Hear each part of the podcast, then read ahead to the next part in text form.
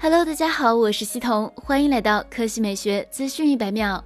四月十一日晚。小米集团中国区总裁、Redmi 品牌总经理卢伟冰表示，Redmi K 三十 Pro 支持 IP 五三级生活防泼溅。我认为不需要 IP 六八。卢伟冰进一步表示，如果大家喜欢 IP 六八，未来产品我们会考虑加入。有网友留言，卢伟冰这是暗示 Redmi K 四十 Pro 有可能会支持 IP 六八级防尘防水。目前在高端旗舰上已经有不少机型支持 IP 六八防尘防水。IP 六八级防护最大的优势在于有效防止意外落水导致设备故障。考虑到这一特性仅在高端旗舰上支持，因此支持 IP 六八级防尘防水的一定是 Redmi 高端旗舰。由此猜测，K 四十 Pro 有可能会加入这一特性。随着 Redmi 品牌的独立，从 K 二十 Pro 开始，Redmi 也推出了自己的高端旗舰，有的旗舰功能已经出现在了 Redmi K 系列上，比如双 OS 光学防抖，Redmi K 三十 Pro 边胶板已经支持。未来像 IP 六八级防尘防水，预计也会在 Redmi 旗舰上出现，最快也要等到下一代 Redmi K 四十 Pro 上了。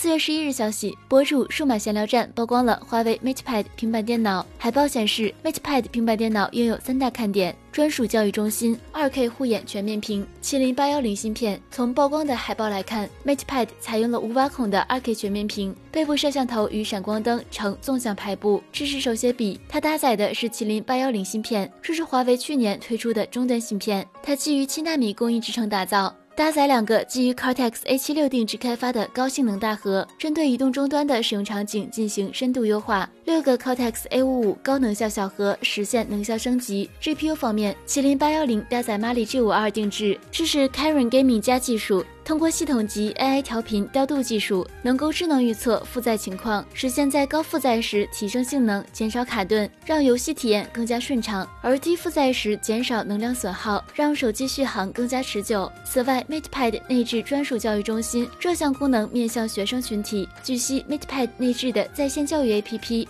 覆盖了不同年龄段学生的所需知识点，帮助学生学到更多知识。好了，以上就是本期科技美学资讯每秒的全部内容，我们明天再见。